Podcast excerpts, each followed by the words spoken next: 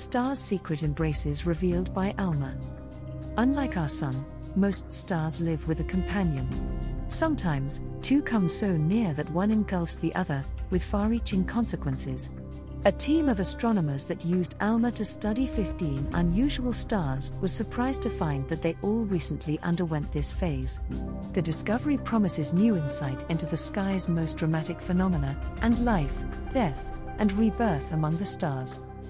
Using the gigantic telescope ALMA in Chile, a Chalmers led team of scientists studied 15 unusual stars in our galaxy, the Milky Way, the closest 5,000 light years from Earth.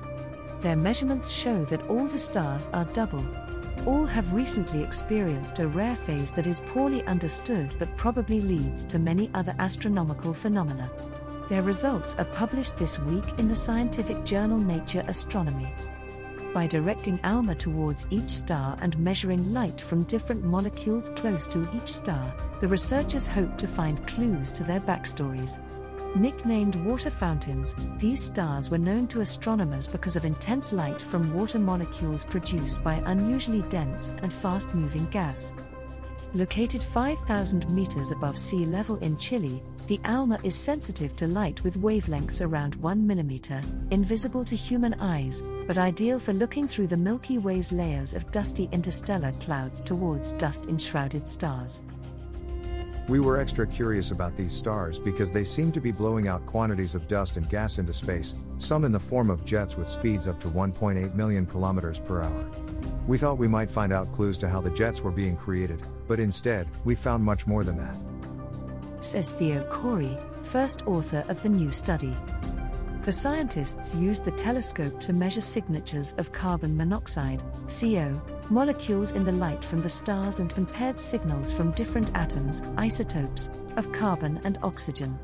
Unlike its sister molecule, carbon dioxide, CO2, carbon monoxide is relatively easy to discover in space and is a favorite tool for astronomers. Thanks to ALMA's exquisite sensitivity, we were able to detect the very faint signals from several different molecules in the gas ejected by these stars. When we looked closely at the data, we saw details that we weren't expecting to see. Says Theo Khouri. The observations confirmed that the stars were all blowing off their outer layers. But the proportions of the different oxygen atoms in the molecules indicated that the stars were in another respect not as extreme as they had seemed, explains team member Wouter Vlemmings, an astronomer at Chalmers. We realized that these stars started their lives with the same mass as the Sun, or only a few times more. Now our measurements showed that they have ejected up to 50% of their total mass just in the last few hundred years. Something flamboyant must have happened to them. He says. Why were such small stars come losing so much mass so quickly?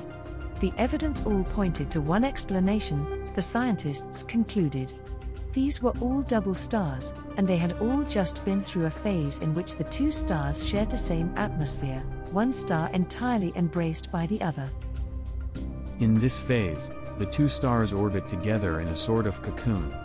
This phase, we call it a common envelope phase, is really brief and only lasts a few hundred years.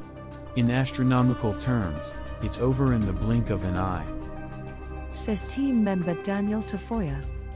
Most stars in binary systems simply orbit around a common center of mass. These stars, however, share the same atmosphere. It can be a life changing experience for a star and may even lead to the stars merging completely. Scientists believe that this sort of intimate episode can lead to some of the sky's most spectacular phenomena. Understanding how it happens could help answer some of the astronomers' most important questions about how stars live and die, Theo Khouri explains. What happens to cause a supernova explosion? How do black holes get close enough to collide? What makes the beautiful and symmetric objects we call planetary nebulae? Astronomers have suspected for many years that common envelopes are part of the answers to questions like these. Now we have a new way of studying this momentous but mysterious phase. He says.